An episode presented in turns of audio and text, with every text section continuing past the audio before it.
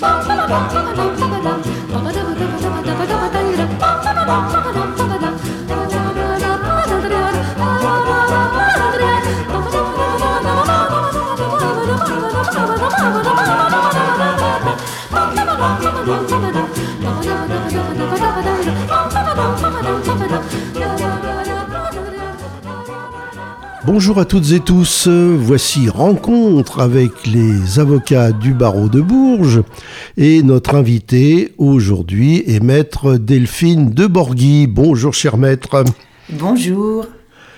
Euh, lorsqu'on est un hamster ou un rat de laboratoire et qu'on participe à une expérience qui réussit, qui fait du bien à l'humanité, j'imagine qu'on doit être très fier.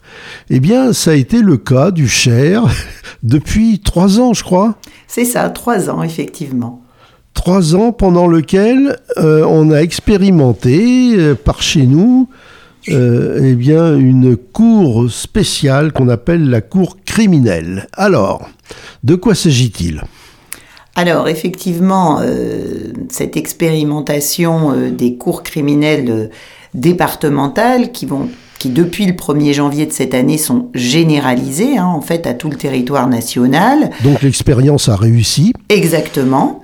Euh, en fait, euh, il s'agissait à l'origine euh, de permettre de soulager un petit peu les juridictions criminelles que sont les cours d'assises euh, qui euh, euh, regroupe non seulement trois magistrats professionnels, mais aussi six jurés tirés au sort sur les listes électorales. Et pour soulager ces juridictions de cour d'assises qui ont un coût relativement important et pour éviter une pratique de correctionnalisation d'un certain nombre d'affaires euh, criminelles qui euh, ont été jugées au final par des tribunaux correctionnels, eh bien, cette expérimentation de créer une juridiction un peu à part, une juridiction qui reste une juridiction criminelle, mais qui est composée de cinq magistrats professionnels uniquement. et qui permet de juger les crimes, en tout cas une certaine euh, liste de crimes, c'est-à-dire ceux qui sont punis de 20 euh, ans d'emprisonnement au maximum. Alors il y a beaucoup de mots là qui nous passent euh, à travers la tête.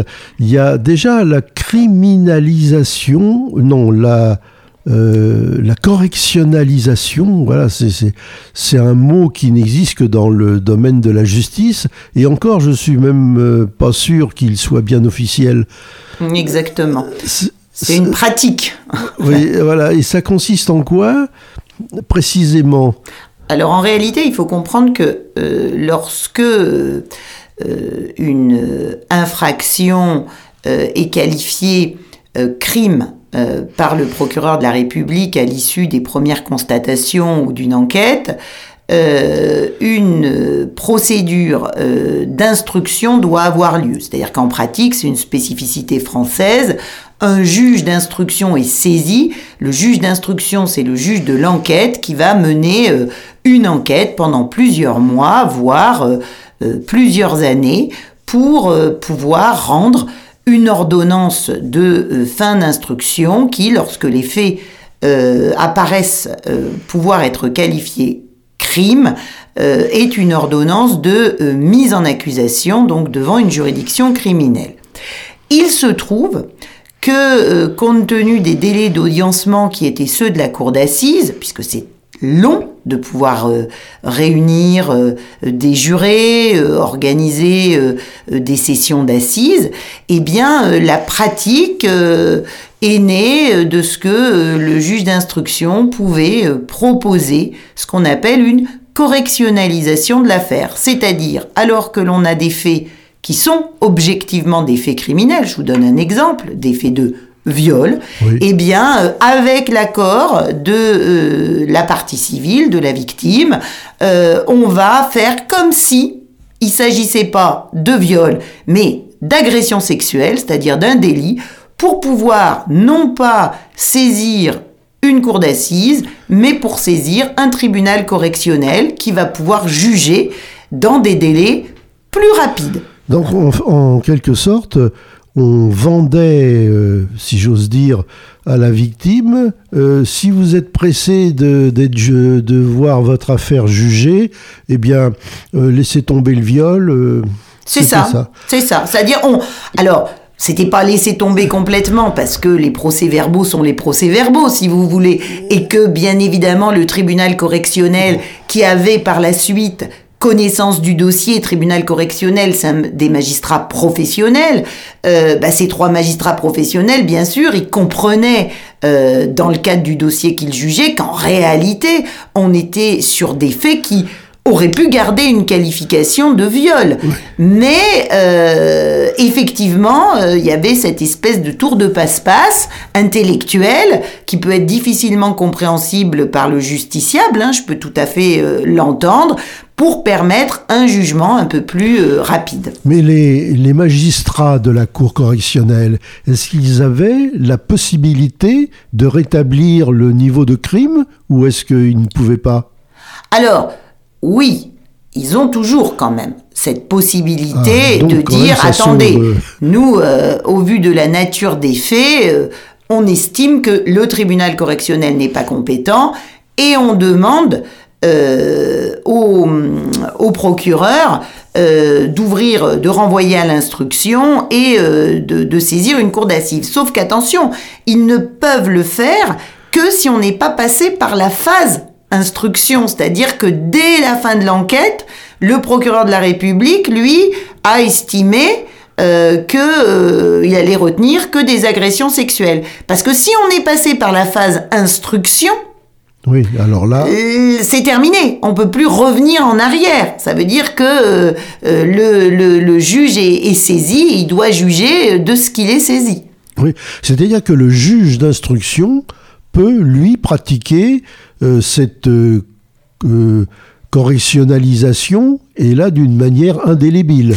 Oui, mais alors attention là encore, parce que s'il pratique cette correctionnalisation et qu'il le fait par exemple, ce qui n'arrive pas, hein, parce qu'en général il y a toujours une demande de l'accord de la partie civile, mais s'il le fait de lui-même en disant non lieu pour le crime de viol et je retiens que le la, qualification agression sexuelle, la partie civile qui n'est pas d'accord peut faire appel de cette ordonnance de fin d'instruction.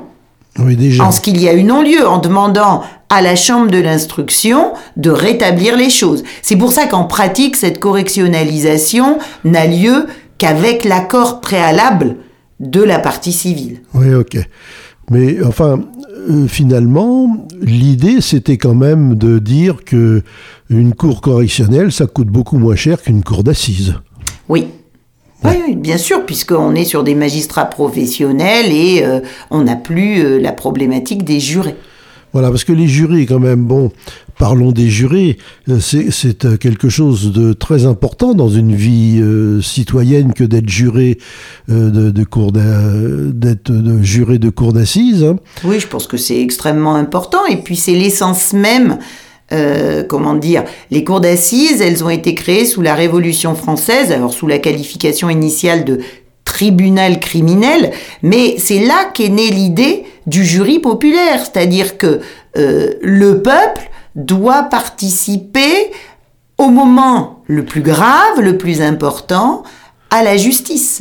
Et moi je trouve, et j'y suis très attachée comme la plupart de mes confrères, et comme aussi je pense la plupart des présidents de cour d'assises, à ce jury populaire parce que c'est un petit peu comme si on faisait rentrer tout d'un coup euh, dans euh, euh, le, le, le, monde qui peut être un peu un peu clos, un peu clos de, de la justice, eh bien des, des citoyens lambda qui comme ça vont pouvoir voir combien eh ben combien euh, on doit se garder d'avoir euh, euh, des jugements hâtifs à l'emporte-pièce et comment les choses sont complexes, comment derrière des actes, y compris des actes criminels, eh ben, il y a aussi un humain, un mmh. être humain, des êtres humains.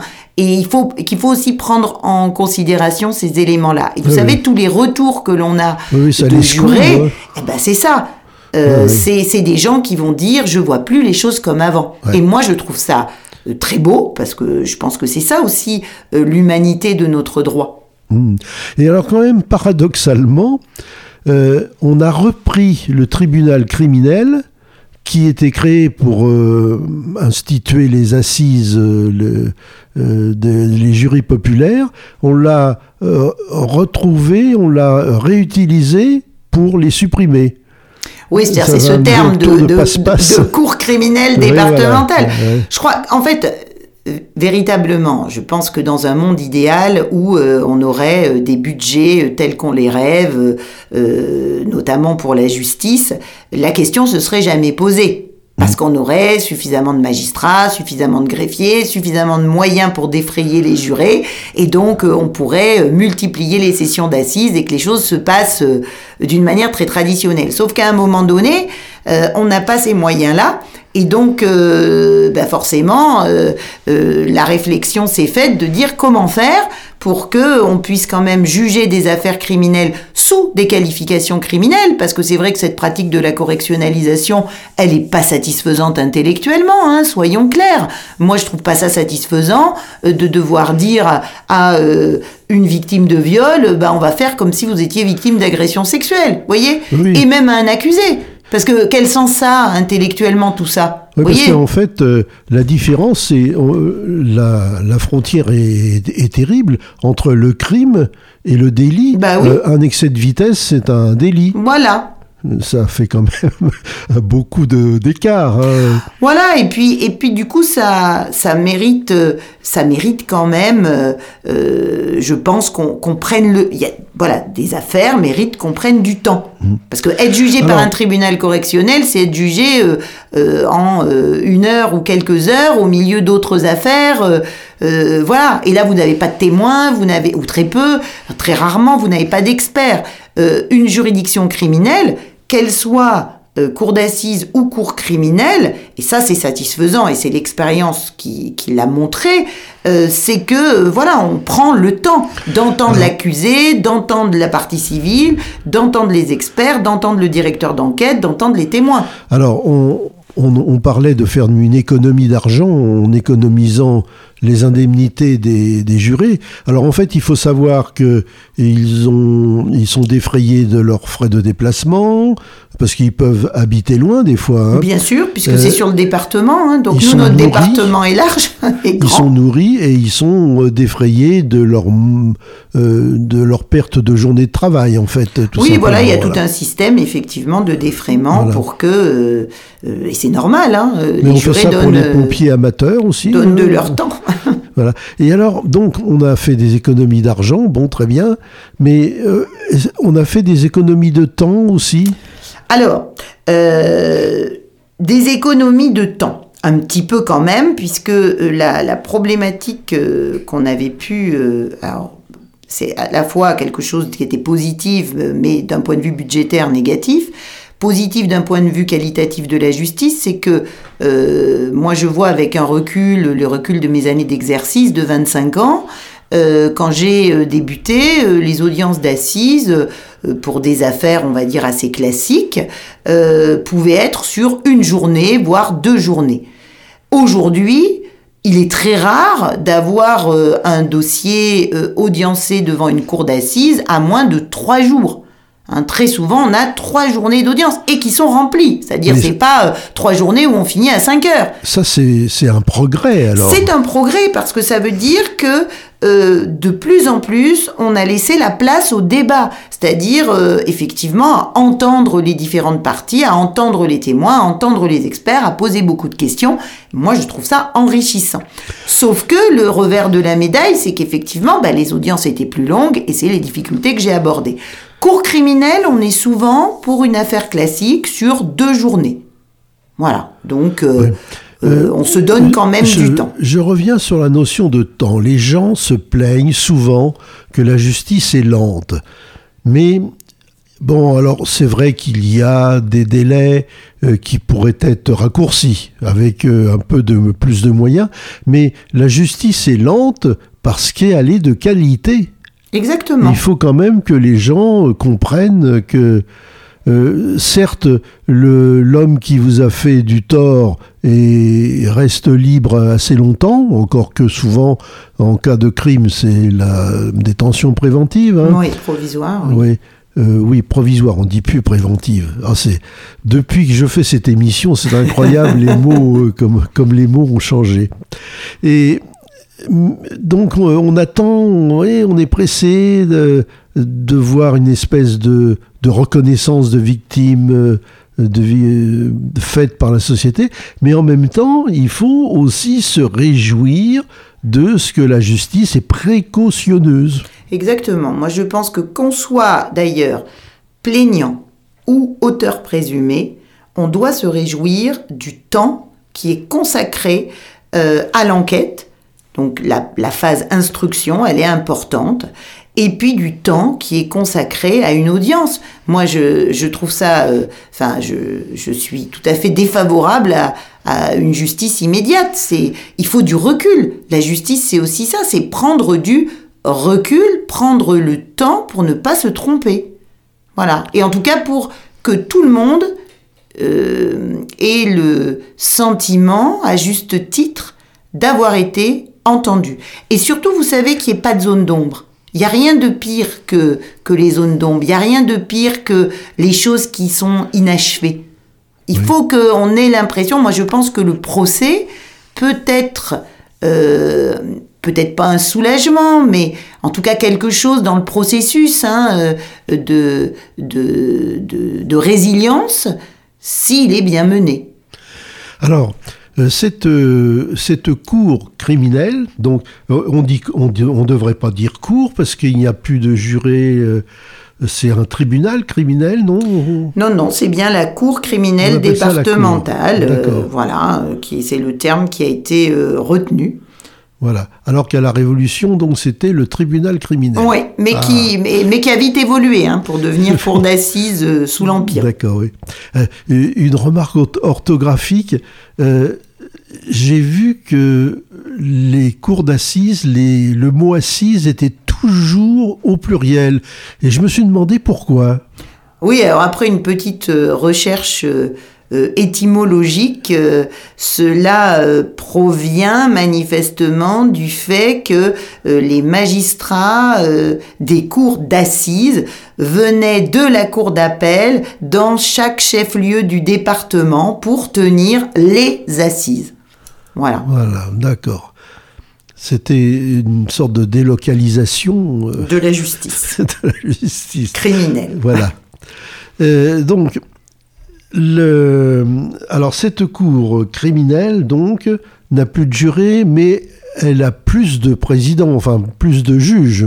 Plus de magistrats. Alors toujours un seul président, mais qui est le même que celui de la cour d'assises. Et je pense que ça, c'est une des garanties de, de ce que euh, on n'est pas sur euh, une justice criminelle au rabais, si vous voulez. C'est-à-dire que le président euh, d'expérience, hein, de ce que ce qu'on a pu nous expérimenter dans le Cher, le président de la cour criminelle est aussi la même personne qui préside les cours d'assises. Donc il travaille de la même manière, il fait pas de différence dans la manière dont il va mener les débats. Après, euh, avec lui, la grande différence avec la cour d'assises, c'est qu'on n'a plus euh, seulement deux jurés professionnels, puisqu'il y avait six jurés, mais on a quatre juges professionnels euh, qui l'accompagnent.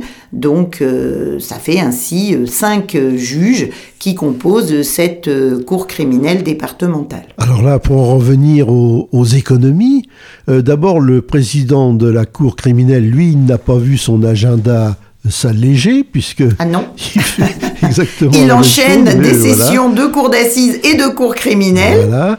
Et puis alors par contre il y a euh, d'autres juges qui, eux, ont vu leur agenda s'alourdir. Ben, c'est ça, c'est-à-dire qu'avant, sur une session de cours d'assises, on mobilisait, en plus du président, deux magistrats, voilà, sauf que là, on doit en mobiliser quatre.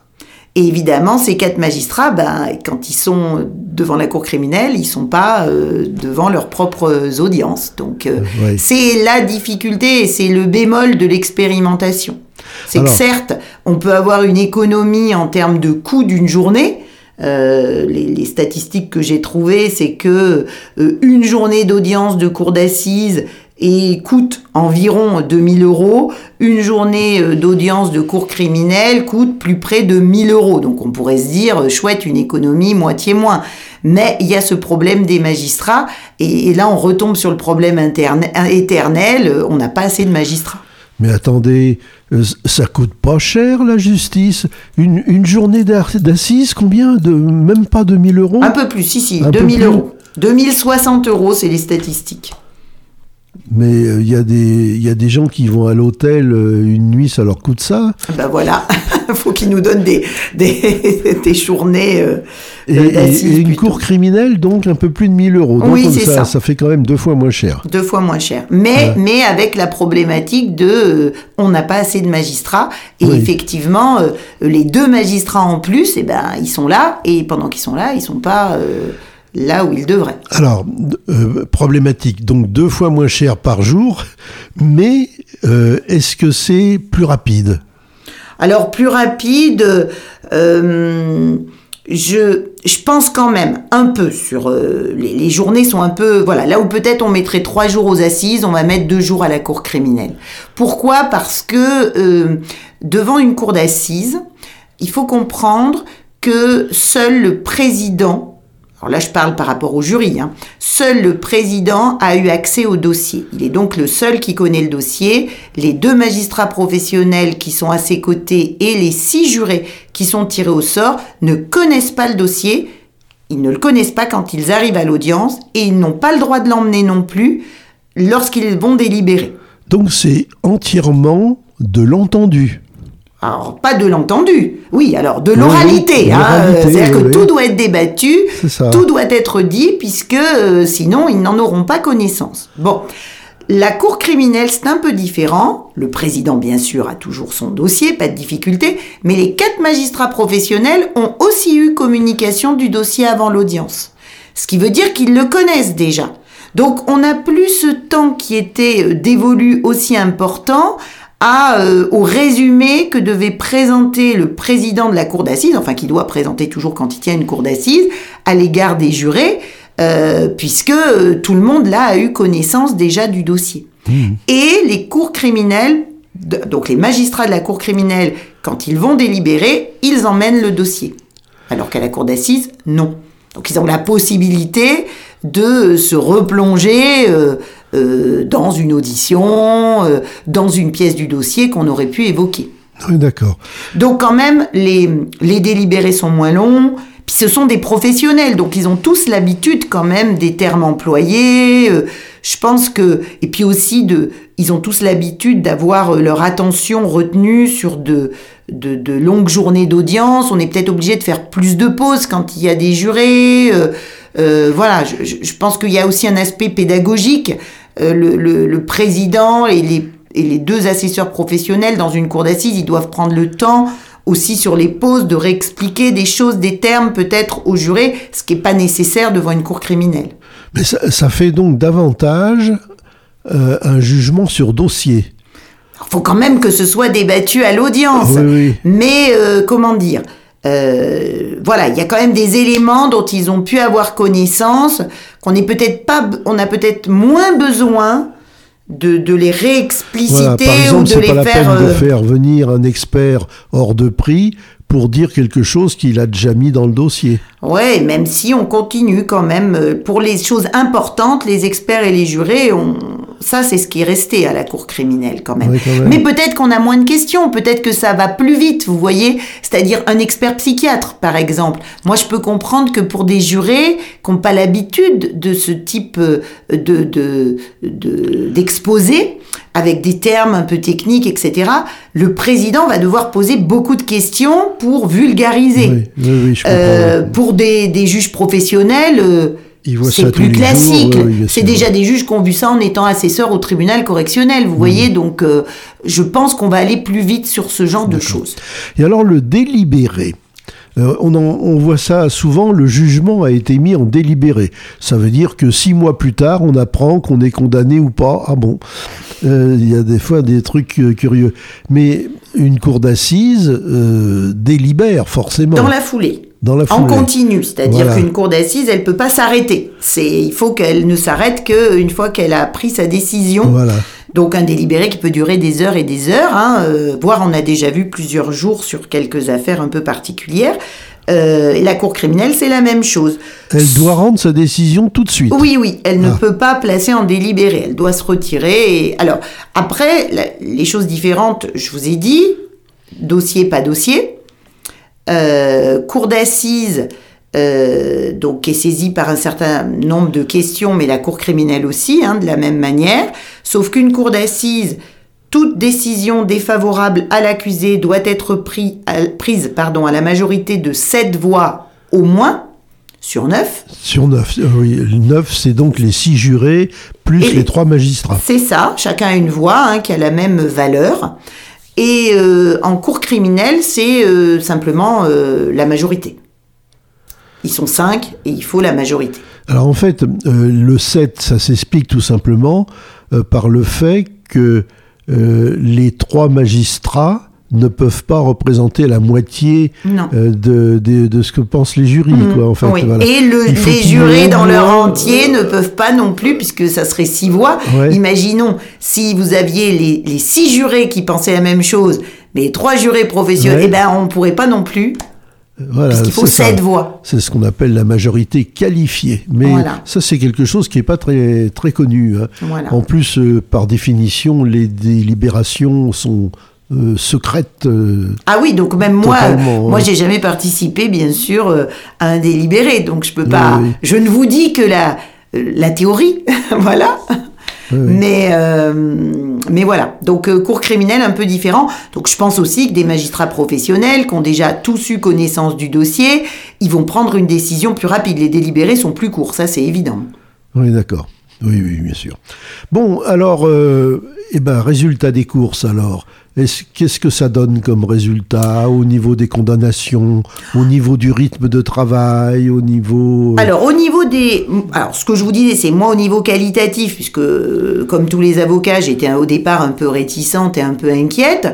Je dois dire qu'on est resté sur une justice de qualité. Voilà, avec euh, vraiment un président d'audience qui, qui mène ses débats de la même manière, avec un temps qui est donné à la parole des uns et des autres, avec des témoins, avec directeur d'enquête, avec expertise. Ça, je je peux pas le je, je, je, peux pas dire le contraire. Et je pense que c'est un peu ce qui est ressorti d'ailleurs de l'expérience globale. Au niveau des, des décisions rendues, on a des statistiques qui sont assez proches de ce qui est rendu devant les cours d'assises, c'est-à-dire 5,9% d'acquittement pour les cours criminels, et je crois que c'est assez proche du taux d'acquittement des cours d'assises.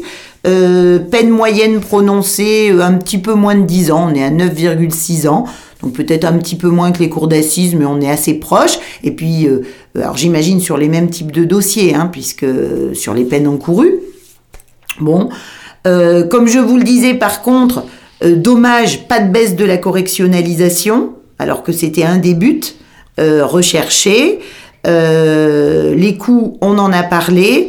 Voilà, moi je vous dirais, euh, c'est une expérience qui a été plutôt favorable, mais je suis partisane de la limiter, c'est-à-dire de, de, limiter ces cours criminels départementales à ce qu'elles sont à l'heure actuelle, c'est-à-dire jugement en première instance de crimes euh, pour lesquels la peine encourue n'est pas supérieure à 20 ans.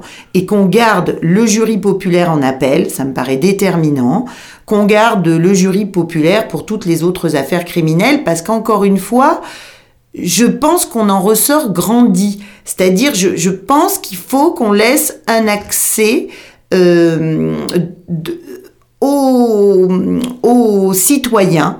Il faut qu'il ait cet accès à la justice et que effectivement la justice, elle se fasse pas comme on l'entend aujourd'hui un peu sur les plateaux télé. Voilà.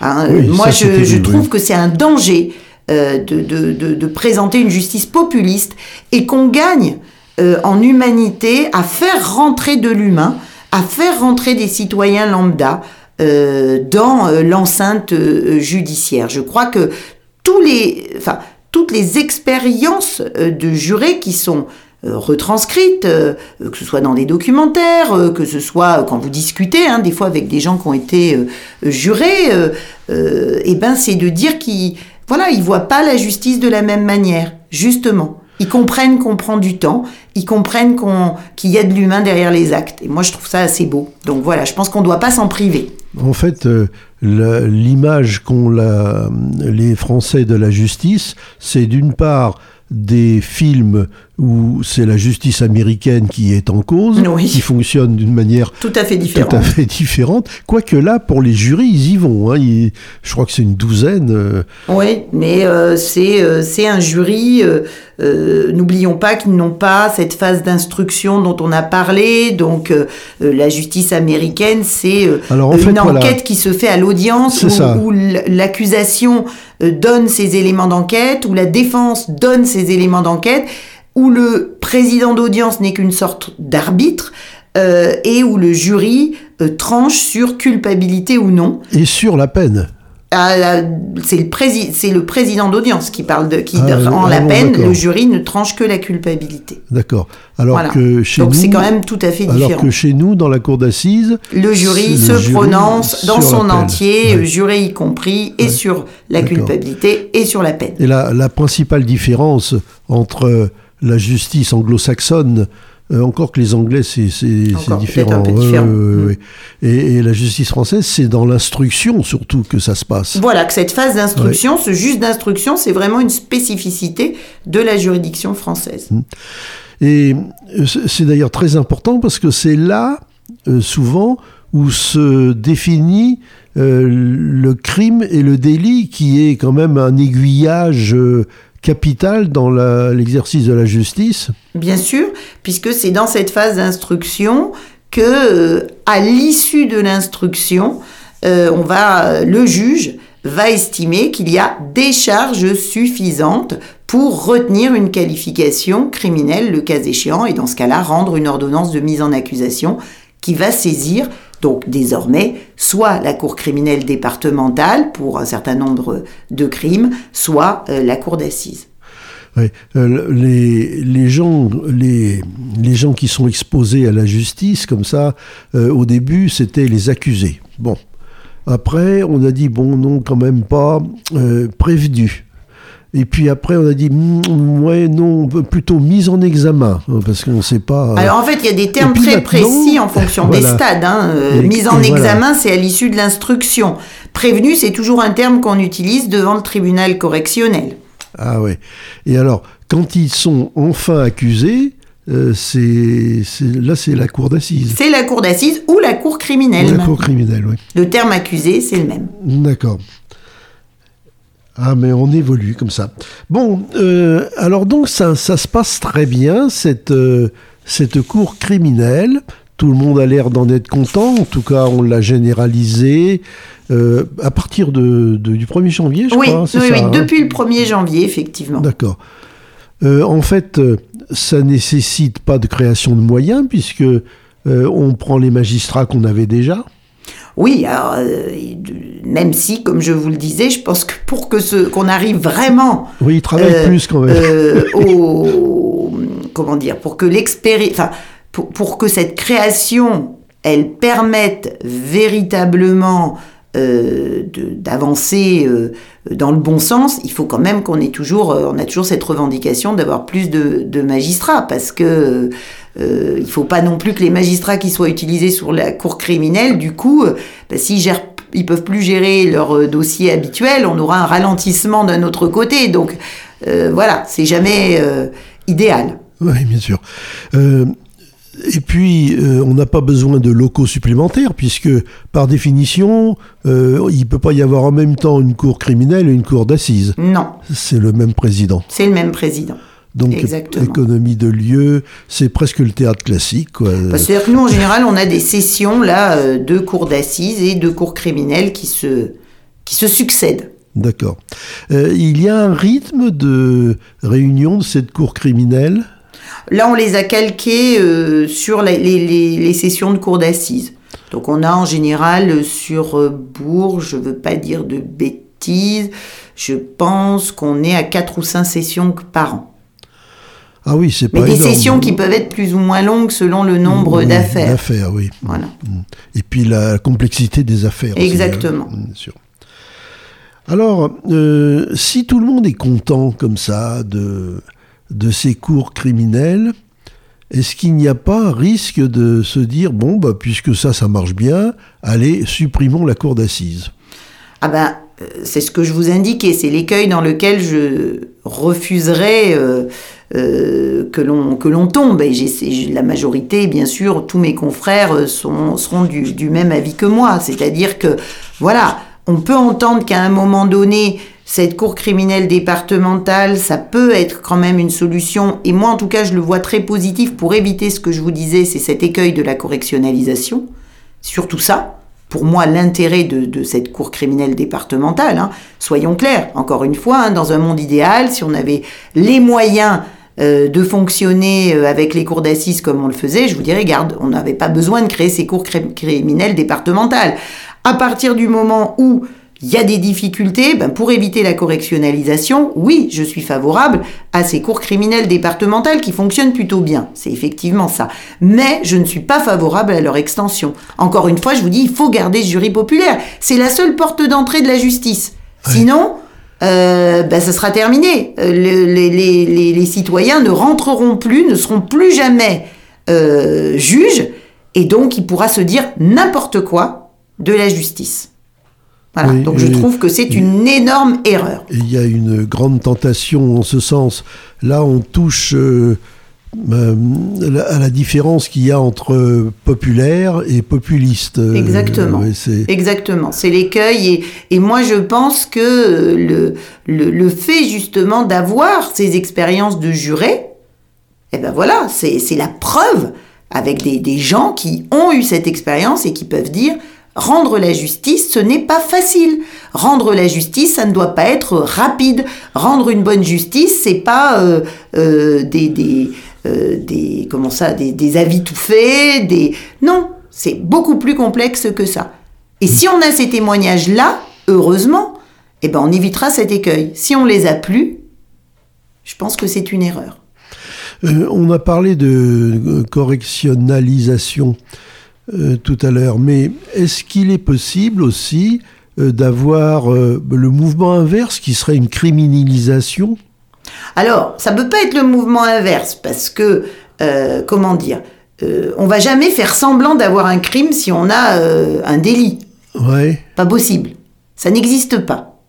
Parce que la, la loi pénale, elle doit toujours quand même être euh, favorable, quand même, euh, enfin, garder les droits de la défense. Vous pensez bien que euh, si euh, euh, on, on fait croire que des faits, des faits correctionnels sont des faits criminels, le rôle de l'avocat de la défense, c'est de dire il y a une grosse erreur. Et comme une cour d'assises à partir du moment où elle est saisie d'un crime, rien ne l'empêche, de même qu'une cour criminelle, hein, rien ne l'empêche si elle estime qu'au vu des débats, au vu des témoignages, au vu des expertises, il y a eu une erreur, c'est-à-dire qu'en fait, euh, on n'est pas face à un crime, je vous donne un exemple, c'est pas un meurtre, mais ce sont des coups mortels, c'est-à-dire qu'il n'y a pas l'intention de tuer, euh, eh bien, on peut toujours, soit l'avocat de la défense peut demander à ce qu'une question subsidiaire soit posée, sur cette autre infraction, soit le président d'audience, de lui-même, au vu des débats, peut décider de son propre chef de faire poser une question complémentaire, qu'on appelle question subsidiaire. Et donc à ce moment-là, si erreur il y a eu, on peut toujours la rectifier. Parce que je, il y a un exemple qui me vient à l'esprit, euh, c'est euh, les, les délits routiers. Il y a des délits routiers qui sont euh, potentiellement euh, euh, un énorme danger et qui pourraient s'assimiler à un crime. Euh, après, c'est une question de chance, quoi. Euh, Ah, on a tué quelqu'un ou je suis pas. pas vraiment d'accord avec vous. C'est une question d'intention. Hein, Ah, voilà, oui, prendre un risque, c'est quand même différent de celui de vouloir donner la mort. Euh, dans le meurtre, euh, il y a un, un élément constitutif de l'infraction qui est déterminant, c'est l'intention de tuer. Oui. Donc, euh, même si vous prenez des comportements Euh, Le, le meurtre par imprudence, ce n'est pas un crime. ce n'est alors ça n'existe pas le meurtre par imprudence. La- Ah bon donner la mort par imprudence, Oui. c'est un délit. Oui, le Parce que ce n'est pas euh, donner intentionnellement la mort. Voilà. C'est-à-dire ce que vous avez, ce qu'a voulu faire la personne, elle a pris des risques parce que, je sais pas moi, elle a conduit euh, en étant alcoolisée, euh, à une vitesse excessive, euh, en étant sous l'emprise de stupéfiants, voilà. Mais elle n'a pas intentionnellement voulu donner la mort. Alors le, le président du, du tribunal correctionnel, il n'a pas directement le pouvoir de dire oh là attendez ça c'est un crime, je, je transmets l'affaire à Alors, s'il n'y a pas eu de procédure d'instruction, encore une fois, si l'affaire vient devant le oui. tribunal correctionnel à l'issue d'une enquête, oui hein, à l'initiative du procureur, voilà le, président d'audience, le tribunal plutôt dans son entier d'ailleurs, c'est pas que le président, parce que là au tribunal correctionnel ils doivent prendre leur décision à trois. Euh, le tribunal correctionnel peut, s'il estime qu'une euh, mesure d'instruction doit avoir lieu parce que les qualifications retenues ne sont pas claires hein, ou ne sont pas de sa compétence, eh ben, il, peut très bien euh, dire au, procureur, rendre une décision dans laquelle il dit que il faut, je l'ai eu il n'y a pas très longtemps d'ailleurs, hein, qu'il faut une instruction et qui demande au procureur de mieux se saisir, mieux se pourvoir. Je l'ai eu il n'y a pas très longtemps Ouais. pour des faits effectivement de, de violence classique. Et puis euh, la personne est décédée par la suite, la victime. Et du coup, euh, on s'est posé la question de savoir si on ne devait pas retenir une qualification criminelle, c'est-à-dire violence ayant entraîné la mort, oui oui coup mortel. Et du coup, ça a été renvoyé à l'instruction. et, et si euh, le- la qualification de crime ou de délit est- arrive suite à l'instruction Ah ben là, par contre, euh, c'est- terminé. c'est indélébile Ah bah oui, c'est terminé. Si euh, euh, la décision euh, rendue par le juge d'instruction, elle est définitive, qu'il n'y a pas eu d'appel, sachant qu'attention, hein, l'avo- la partie civile peut faire appel, le l'accusé peut faire, le mis en examen, pardon, peut faire appel, le ministère public peut faire appel. Oui ça fait Toutes les parties de- prenantes quand même peuvent faire appel. Si elles n'ont pas fait appel, eh ben euh, voilà. Enfin, on peut pas après, euh, si vous voulez, il y a à chaque stade, vous avez la possibilité quand même de contester. Donc, euh, si vous Là- l'avez pas fait, vous pouvez plus revenir en arrière. Euh, on rentre dans un encore une question de vocabulaire et quelque chose qui n'est pas très connu. Pour la plupart des, des gens, c'est une cour d'assises ou, ou une cour criminelle ou une cour euh, euh, juridictionnelle quelconque euh, qui porte un jugement. On a le droit de, de contester ce jugement en appel. Mais la notion d'appel et donc de contestation vaut aussi pour l'instruction. Oui. Et à chaque phase de l'instruction, c'est-à-dire Oui. que la phase d'instruction, c'est en fait, je dirais, une enquête qui a le mérite d'être contradictoire. Vous voyez, quand on a une enquête qui est euh, qui est pas sous le couvert du juge d'instruction, c'est-à-dire quand on est sur une enquête basique euh, qu'on va appeler euh, euh, enquête soit préliminaire, soit de flagrance, euh, les, les, les parties, c'est-à-dire que ce soit le plaignant ou que ce soit euh, le mis en cause, ils peuvent rien faire. Ils subissent l'enquête, si vous voulez. C'est voilà. Et les avocats n'y ont pas euh, accès. Par contre, quand il y a la phase d'instruction, ce qui est bien, c'est que chacun est partie prenante. C'est-à-dire que euh, que ce soit l'avocat de la, du- de la partie civile ou l'avocat de la- du, du mis en examen ou le ministère public, on peut faire des demandes d'actes. C'est-à-dire qu'on a la a- possibilité, ce si le juge d'instruction, dossier, voilà, et si le juge d'instruction ne fait pas tel acte, on peut lui dire, mais nous, on veut telle confrontation, on veut telle audition de témoin, on veut être réentendu, on veut une reconstitution. Et là, le juge soit dit oui, soit dit non. S'il dit non et qu'on n'est pas d'accord, On peut faire appel. Vous voyez, alors, donc euh, c'est quand se passe même. comment euh, dans ce cas-là? Il y, a, il y a une cour de l'instruction. alors, a- ça s'appelle la chambre de l'instruction, Oui. donc c'est au sein de la cour d'appel. Euh, c'est euh, une composition spéciale avec un président de chambre de l'instruction et deux autres assesseurs, donc trois magistrats professionnels qui vont reconsidérer la question qu'on va, qu'on va leur poser. Eh ben voilà. Euh, ça, euh, vraiment, l'instruction, c'est c'est la moitié de la justice. Hein. Ben, en tout cas, dans une affaire criminelle, c'est une grosse, grosse partie de, l'affaire criminelle qui tend à la manifestation de la vérité. Voilà.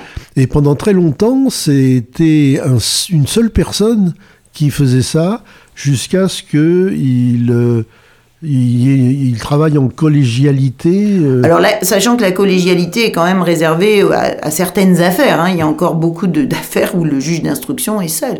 Ah bon? Voilà, on a, on a voulu éviter les écueils, vous savez, de, de la solitude du juge d'instruction face à des dossiers lourds et complexes. Voilà. Et puis la, la détention provisoire, euh, là aussi, c'est un juge des libertés qui s'exprime. Oui, juge des libertés de la détention. et on peut aussi faire appel. Et on se retrouve devant cette fameuse chambre de l'instruction. L'instruction. Voilà. Bon. Bah, le double degré de juridiction, c'est aussi un grand principe en droit français qui a d'ailleurs été généralisé au cours d'assises en 2000. Ça fait partie des grands progrès, hein, puisque jusqu'en 2000, euh, la cour d'assises, qui était pourtant euh, la juridiction qui prononçait les peines les plus lourdes, euh, les décisions n'étaient pas susceptibles de recours. Et à partir de l'année 2000, cours d'assises d'appel ont été créées. Eh ben, d'accord, mais oui, il y a toute une histoire comme ça. Et toute une progression aussi. Ouais, et 2012, motivation des décisions des cours d'assises. Jusqu'en 2012, il y avait une décision qui était rendue, pas de motivation. Aujourd'hui, il y a une motivation. C'est important.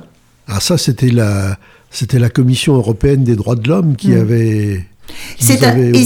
et c'est important, c'est important parce que bah, déjà ça va un peu de pair avec euh, un appel, c'est important d'avoir une motivation d'une décision. Et puis, euh, c'est important pour une bonne compréhension.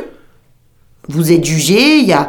c'est important que vous sachiez qu'est-ce qui a fait qu'on vous a retenu coupable, qu'est-ce qui a été retenu quand même comme élément, ou au contraire, qu'est-ce qui fait que vous avez été acquitté pour la partie civile, qu'elle le comprenne. Euh, voilà. Et puis même pour la suite, si c'est un arrêt de condamnation, je trouve que c'est aussi important pour le juge de l'application des peines, justement, après. Oui, parce qu'il a encore beaucoup de boulot après. Voilà. Hein. Donc euh, c'est voilà. Je trouve que moi, tout ça, c'est plutôt des évolutions. Euh, positives, double degré de juridiction, motivation. Donc c'est pour ça qu'il ne faut pas non plus qu'on reparte en arrière. Je voudrais pas qu'on qu'on se méprenne sur mes propos. Oui, les cours criminelles départementales, ça fonctionne plutôt bien heureusement, mais ça doit être limité et ne pas prendre toute la place et on doit garder nos juridictions populaires. Il y a, un, petit détail euh, qu'on n'a pas évoqué, je, enfin je me souviens plus. Euh, la cour criminelle n'est pas accessible s'il y a récidive. Là, c'est l'assise, forcément. Oui, cour d'assises, oui. Ouais. Et la, la récidive, c'est quand même très normalisé. Hein, c'est... Oui, et puis c'est bon, heureusement, c'est quand même pas hyper courant en matière criminelle. Voilà. Bah, euh, Alors là, j'ai pas les statistiques, mais ça reste quand même extrêmement rare. Ça arrive. Oui, oui. On, ne tue qu'une fois. on peut espérer. Ben non, il y a des, des serial killers. Oui, bien sûr. C'est pas ce qu'on voit le plus quand même. Euh. Eh bien, ceux-là sont même pas en récidive parce que pour être en récidive, il faut avoir été jugé une fois. C'est ça. Déjà. Il faut qu'il y ait un premier jugement de rendu qui soit définitif au moment où les seconds faits sont commis. Et il faut qu'il soit absolument identique au premier. Pas absolument identique. Ah. Non, de même nature. Donc euh, là, des... ce sont des considérations très techniques il y a des certaines infractions euh, qui vont être assimilables très facilement, donc c'est pas forcément des faits exactement de même nature. Et qui est-ce qui juge de ça? Bah, c'est les qualifications, hein, c'est-à-dire ça, ça va être aussi dans le cadre de l'instruction. C'est l'instruction, mm. le, juge d'instruction ou le procureur. Mm, mm, bon, eh ben, nous avons bien fait avancer ce, ce dossier. Donc, euh, euh, d'une façon générale, l'idée d'expérimenter des, des, codes de procédure ou même des lois, c'est plutôt une bonne chose, non? Bah oui, moi je trouve que c'est une bonne chose. C'est bien de penser euh, euh, qu'en fait, euh, on a besoin du concret pour voir si quelque chose fonctionne ou pas, plutôt que de vouloir à tout prix, d'une manière un peu quand même prétentieuse, proclamer une loi sans se demander si elle va fonctionner ou pas. Euh, voilà, je trouve que c'est, ça nous montre qu'en faisant des expérimentations, eh ben, on peut au moins avoir un bilan et se dire, ben, ça, ça fonctionne, ça, ça peut être amélioré, et ça va aussi dans le sens, je pense, d'une meilleure justice. Et si, par hasard, la, cour de, la cour criminelle n'avait pas été retenue est-ce que les gens qui ont été jugés par les cours de criminels expérimentales pourraient dire ah oui mais attendez euh, ça, ça ça vaut rien non, je pense pas, puisqu'ils avaient un droit d'appel et que l'appel leur, leur, aurait permis d'être jugés par un jury populaire. Oui, d'accord. Donc je ne pense pas. Ah, il faut tout prévoir.